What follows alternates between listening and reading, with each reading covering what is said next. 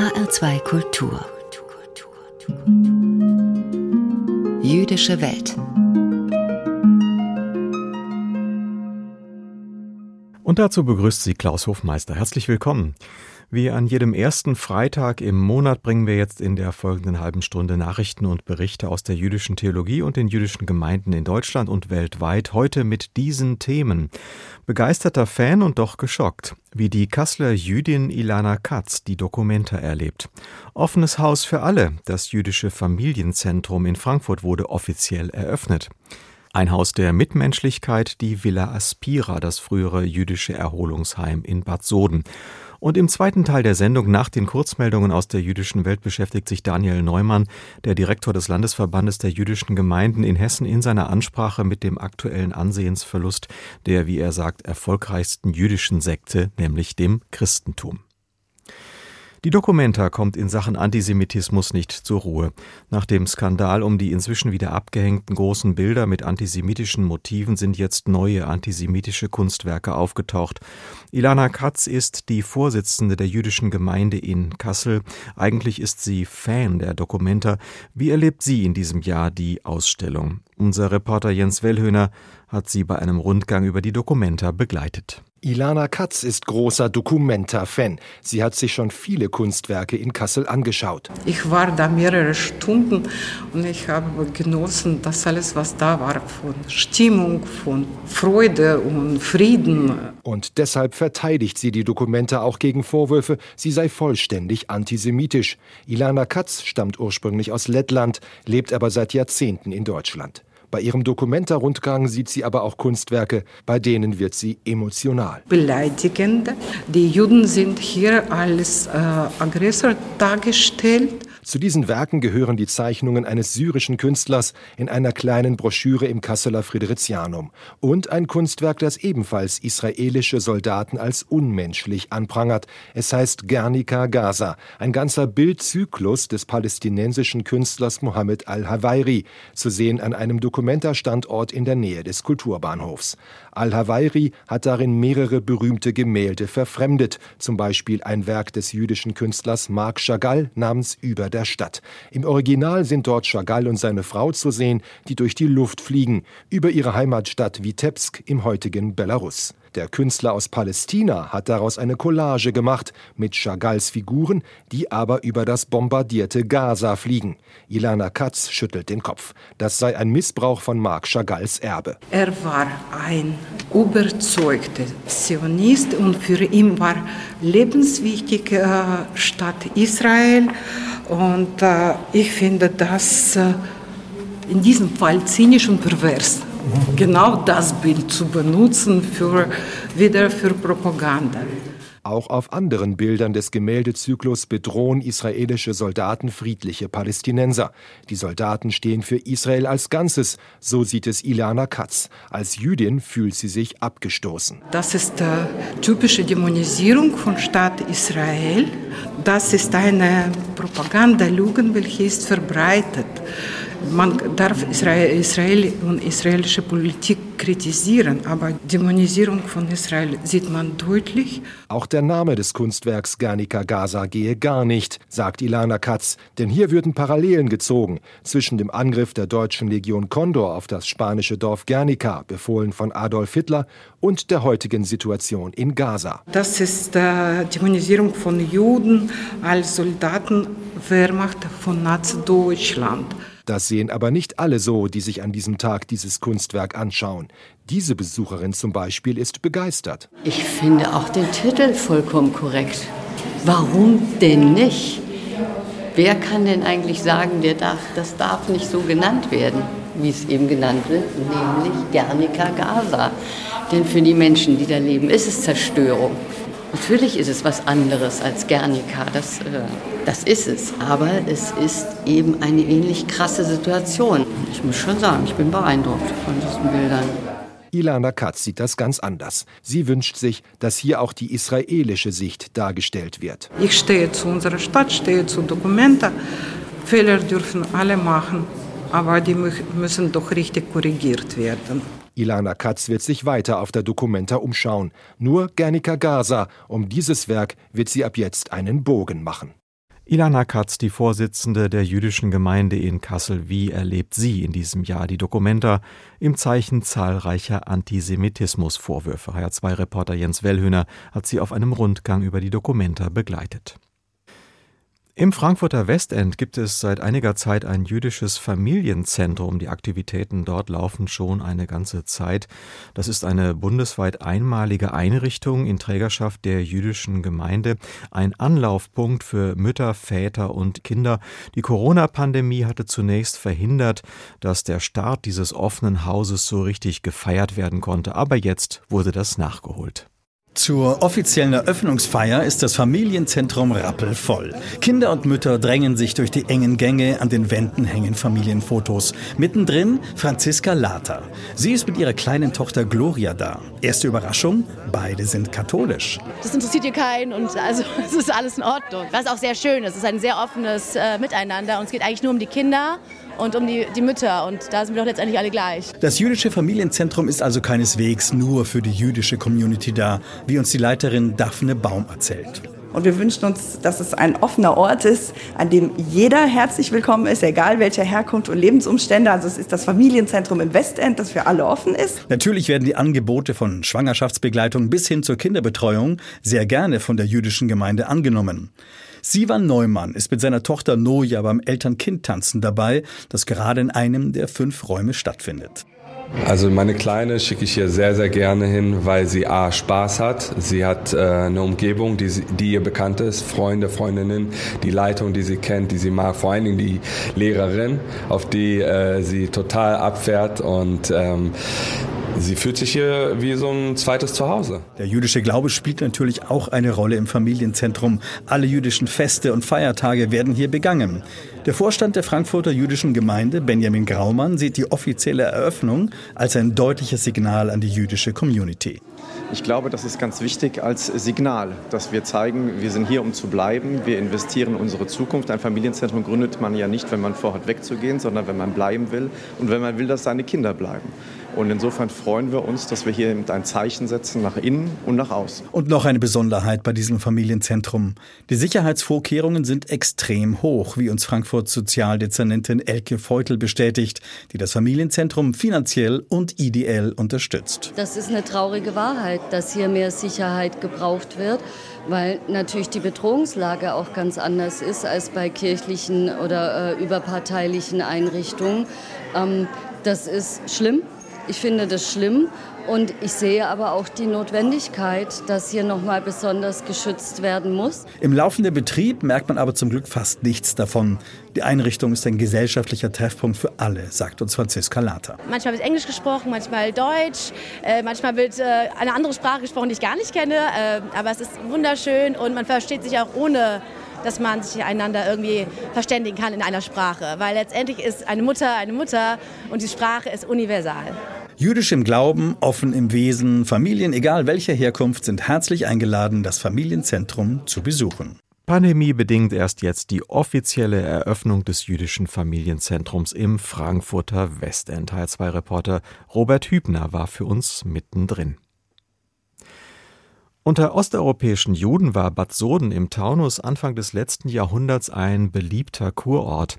Es gab dort eine israelitische Kuranstalt, eine Mikwe, eine Synagoge und die Villa Aspira. Das ist ein koscher geführtes Erholungsheim, geführt von der Familie des Gründers Adolf Kallner. Dessen Enkel Dunio lebt heute in Israel. Der Wilhelmspark in Bad Soden. Vor dem Hundertwasserhaus fließt ein Bach, schräg gegenüber hinter alten Bäumen im schattigen Park die Villa Aspira, erbaut 1911 als Erholungsheim für jüdische Kurgäste. Bauherr war Adolf Kallner, der in Gießen Philosophie studiert hatte. Seine Familie führte die Villa Aspira. Sie war sehr anerkannt, weil Dr. Phil Kallner wirklich als Menschenfreund galt. Man hat immer wieder betont, wie er sowohl den Reichen als auch den Armen gegenübertrat, sie gleich behandelte, allen mit Wohlwollen begegnete und ein Menschenfreund war. Sven Hammerbeck führt Besucher zu den Stationen jüdischen Lebens in Bad Soden. Nur wenige Meter von der Villa Aspira entfernt stand die israelitische Kuranstalt. Tausende Lungenkranke erholten sich hier. Die Kurkosten für sozial Schwache übernahm die Frankfurter Bankiersfamilie von Rothschild. Auch in der Villa Aspira wurde sozial gedacht und orthodox gelebt. Das erzählt Adolf Kallners Enkel Dunjo, den ich in Petach Tikva in Israel getroffen habe. Meine Mutter kam von einer orthodoxen Familie, dann fromm. Aber meine Mutter hat ihre Frömmigkeit verlassen, als die ersten Kunden von Auschwitz kamen nach dem Krieg. Und meine Mutter hat gesagt, der Gott von Israel ist schon nicht mehr mein Gott. Dunius Mutter Eva Kallner behielt die meisten Erinnerungen an Bad Soden für sich. Nur manches teilte sie mit dem Sohn. Das Leben war super. Sie haben schöne Spaziergänge gemacht zum Taunus. Sie haben gelernt in der jüdischen Schule in Frankfurt. Und sie haben besucht Senckenberg Museum. Der Gründer der Villa Aspira, Großvater Adolf Kallner, war da schon Jahre tot. Er liegt noch heute auf dem jüdischen Friedhof in Bad Soden begraben. In den 30er Jahren flohen die Witwe und ihre zwei Kinder nach Palästina. Kurz zuvor war die Villa Aspira konfisziert worden, erklärt der Bad Sodener Sven Hammerbeck. Wann genau die Familie raus musste, ob im gleichen Jahr 34 oder Anfang 35, das lässt sich heute nicht mehr recherchieren. Sie sind dann hier im Ort untergekommen mit natürlich großen Schwierigkeiten. Soden wurde wie zu einer gewissen Hochburg des NS-Staates. Das gipfelte letztendlich auch in der Reichspogromnacht mit der Zerstörung der Synagoge, der Zerstörung der Mikwe, der Zerstörung hier hauptsächlich auch der israelitischen Kuranstalt, wo man 60 Schwerstkranke in ihren Schlafanzügen auf die Straße jagte und dann zu zur Bahn und sie nach Frankfurt transportierte. Die allerletzte Jüdin hier ist dann 1941 nach Auschwitz gebracht worden und da 1941 dann umgebracht. Die Kalners mussten in Palästina ein neues Leben aufbauen. Tochter Eva wurde Krankenschwester und lernte in Petach Tikva bei Tel Aviv ihren späteren Mann kennen, den Chirurgen Paul Nathan. Und in den Operationen da hat sie kennengelernt, mein Vater. Sie war 15 Jahre jünger. Das war eine große Liebe, es hat sehr gut gehalten. Sie bekamen zwei Söhne, einer davon ist Dunjo. Die meisten Feiertage saßen sie zu viert am Tisch, weil der Großteil der Familie ermordet worden war. Wo sind sie alle geblieben, haben wir gefragt. Wo ist die ganze große Familie? Sie sind geblieben da. Und so wussten viele israelische Kinder, dass es gibt ein Land mit dem Namen China und Amerika und England und es gibt auch ein Land mit dem Namen da da wo die Familien sind geblieben. Einmal kann sich Dunja erinnern, haben sie Bad Soden besucht. 1956 muss das gewesen sein. Auch wenn Mutter Eva sich wohlfühlte in Israel, ganz vergessen konnte sie die Villa Aspira nie. Das war tief, tief in ihre Seele. Guck, das war ihre Heimat. Zurück in der Talstraße 1 in Bad Soden, in der noch heute die Villa Aspira steht. Mittlerweile ein Haus mit privaten Wohnungen. Davor drei Stolpersteine für Dunjos Mutter Eva, ihren Bruder und Großmutter Sarah Kallner. Sven Hammerbeck führt häufig Besucher hierher. Es gibt nur wenige Stolpersteine in Bad Soden. Der Grund mutmaßlich auch die Vergangenheit. Das war schon schwierig nach dem Krieg, zumal Soden so ein Zentrum eigentlich war, ne? Gauleiter und dann diese kommunalpolitische Schule, Führerschule. Und es lebten ja hier auch noch genügend aus der NS-Zeit, sehr, sehr viele. Was bedeuten Dunjo in Petach Tikva, die Stolpersteine in Bad Soden, im Geburtsort seiner Mutter? Es freut mich, ein Teil von unserer Geschichte. Ja. Erinnerungen an die Villa Aspira in Bad Soden aufgezeichnet von Silke Fries. HR2 Kultur. Nachrichten aus der jüdischen Welt. Zusammengestellt von Karina Dobra. Nach dem Fund weiterer als antisemitisch kritisierter Bilder auf der Documenta warnt der hessische Antisemitismusbeauftragte Uwe Becker die Verantwortlichen der Kunstausstellung davor, Hintertüren für Antisemitismus offen zu lassen. Erklärungen oder Formen der Einordnung sind falsche Mittel im Umgang mit Judenhass, sagte Becker in Wiesbaden. Kürzlich hatten die Gesellschafter der Dokumenta, die Stadt Kassel und das Land Hessen gefordert, die diskutierten Zeichnungen lediglich bis zu einer angemessenen Kontextualisierung aus der Ausstellung zu nehmen. Becker sagte nun, es könne nur eine Antwort auf Antisemitismus geben. Die konsequente Entfernung antisemitischer Hetze und die gesellschaftliche Ächtung von Judenfeindlichkeit in all ihren Erscheinungsformen. Die diskutierten Bilder weisen judenfeindliche Stereotype in der Darstellung von israelischen Soldaten auf. Die Zeichnungen des syrischen Künstlers Burhan Kakutli stammen aus der Broschüre Présence des Femmes von 1988. Laut Documenta handelt es sich bei den Zeichnungen nicht um ein ausgestelltes Kunstwerk, sondern um Archivmaterial, das präsentiert worden sei. Der Zentralrat der Juden in Deutschland sieht darin eine klar antisemitische Bildsprache. Der Musiker Giora Feidman hat eine seiner Klarinetten dem Jüdischen Museum in Berlin vermacht. Der 86 Jahre alte Künstler ließ sich kürzlich von Museumsdirektorin Hetty Berch den Platz zeigen, an dem das Instrument in der Ausstellung gezeigt werden soll. Wir sind extrem geehrt, dass wir die Klarinette heute bekommen, sagte Berch auch mit Blick auf das für den Abend im Museum geplante Konzert aus Anlass des 75-jährigen Bühnenjubiläums von Feidman. Das Instrument hatte der Musiker 2018 bauen lassen. Die Klarinette ist das Mikrofon meiner Seele, sagte Feidman. Er sieht sein Instrument nun in einem sehr besonderen Museum mitten in Berlin. Der in Argentinien geborene Musiker gilt als König des Klezmer. Die Musik hat ihre Wurzeln in den jüdischen Gemeinschaften Osteuropas. Feldman engagiert sich seit langem für die Aussöhnung zwischen nichtjüdischen Deutschen und Juden. Unter anderem spielte er die Klarinettenmelodie in Steven Spielbergs Filmdrama Schindlers Liste. Die Mitgliederzahl der jüdischen Gemeinden in Deutschland ist erneut gesunken. Im vergangenen Jahr zählten sie 91.839 Jüdinnen und Juden, fast 2000 weniger als im Jahr zuvor, wie die Zentralwohlfahrtsstelle der Juden in Deutschland in Frankfurt mitteilte. Das ist ein kontinuierlicher Rückgang nach einem Höchststand aus dem Jahr 2006 mit insgesamt fast 108.000 Menschen. Ende 2021 gab es mit knapp 49.000 Frauen mehr weibliche Mitglieder. Die meisten Jüdinnen und Juden in den Gemeinden waren zwischen 71 und 80 Jahren alt. Von den Gemeinden und Landesverbänden hatte der Verband Nordrhein mit etwa 15.000 Menschen die meisten Mitglieder, die wenigsten Schleswig-Holstein mit knapp 600. Soweit die Nachrichten aus der jüdischen Welt. Im zweiten Teil unserer monatlichen Sendung mit Themen aus dem jüdischen Kultur- und Geistesleben hören Sie nun eine Ansprache von Daniel Neumann, dem Direktor des Landesverbandes der jüdischen Gemeinden in Hessen. Und diesmal wirft er einen besorgten Blick auf das Christentum, dem hierzulande angesichts von Skandalen und Mitgliederschwund die Zuversicht abhanden zu kommen scheint. Warum ihn das als Juden nicht kalt lässt, erläutert er nun selber. Das Leben steckt voller Überraschungen. Und obwohl das nun wahrlich keine Überraschung ist, wird man trotzdem immer wieder überrascht, auf die eine oder andere Weise. So wie bei der Verabschiedung einer befreundeten Dekanin, die nach vielen Jahrzehnten in den Ruhestand ging und zu deren Ehren ein Gottesdienst und ein kleiner Empfang stattfand. Anders als erwartet waren es allerdings eher ernüchternde Überraschungen. Mit der Örtlichkeit hatte das ebenso wenig zu tun wie mit dem Gottesdienst selbst. Es war sogar sehr beeindruckend, einen Gottesdienst mit so vielen geistlichen und geübten Kirchgängern zu erleben, die nach der langen Corona-bedingten Durststrecke die imposante Kirche wieder mit harmonischen Gesängen füllten.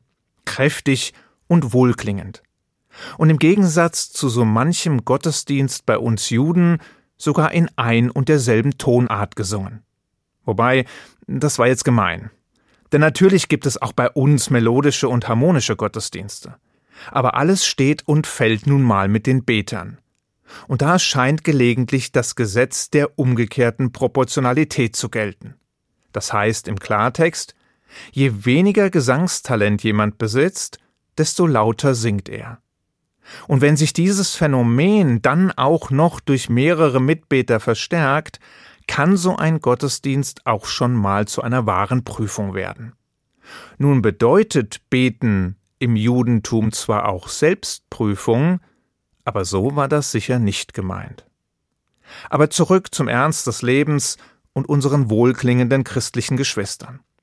Was irritierte, war einerseits die Predigt und andererseits so manche Stimme beim anschließenden Empfang, denn im Gegensatz zu dem, was man eigentlich hätte erwarten können, war von Zuversicht, Hoffnung oder Vertrauen, also klassisch christlichen Kernkompetenzen, nicht viel zu spüren. Stattdessen klang vieles, als wäre der Weltuntergang schon in Sichtweite. Zwar klang natürlich auch hier und da die Hoffnung durch, dass Jesus einen irgendwann, nach dem Ende des irdischen Daseins retten und erlösen werde. Doch das ist christliche Zukunftsmusik und schien kaum dabei zu helfen, die Melancholie des Augenblicks zu vertreiben. Dabei waren die Gründe so vielfältig wie nachvollziehbar. Corona, der Ukraine-Krieg, die Klimakrise, Missbrauchsskandale, der Mitgliederschwund, der zunehmende Bedeutungsverlust der Kirche und ein angeschlagenes Selbstbild. Oder, um es mit den Worten einer anwesenden Pfarrerin zu sagen, bis jetzt haben wir geglaubt, dass alles beherrschbar ist, aber irgendwie gerät nun alles aus den Fugen. Einige Anwesende nickten bedächtig und ließen durchblicken, was sie dachten. Mit der Welt geht es ebenso bergab wie mit der Kirche. Nun hätte es ja durchaus sein können, dass ich mit der Predigt und den späteren Gesprächspartnern einfach Pech hatte. Doch als ich diese Erfahrungen später mit führenden Kirchenvertretern teilte, blickte ich in wissende und betretene Mienen, und diese sagten mehr als tausend Worte. Sicher, diese Erlebnisse erheben keinen Anspruch auf Vollständigkeit oder Allgemeingültigkeit. Sie sind bruchstückhaft, Momentaufnahmen. Vielleicht wurden sie durch die aktuelle Nachrichtensituation beeinflusst oder durch das religions- und kirchenkritische mediale Dauerfeuer oder durch den Frust, die eigene Botschaft nicht mehr an den Mann bringen zu können oder wodurch auch immer. Und dennoch waren sie irgendwie verstörend. Doch warum kümmert es mich eigentlich? Es ist schließlich nicht meine Religion, die hier einen leisen Abgesang auf sich selbst vernehmen lässt. Warum sollte sich ein Jude über die Probleme der Kirche den Kopf zerbrechen? Als ob wir keine eigenen Probleme hätten, und davon noch jede Menge. Aber ganz so einfach ist es nicht.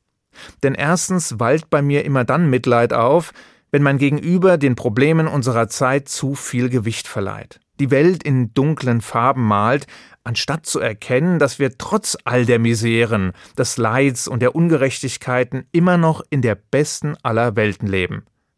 Und dass wir einen Aufstieg hingelegt haben, der einfach atemberaubend ist.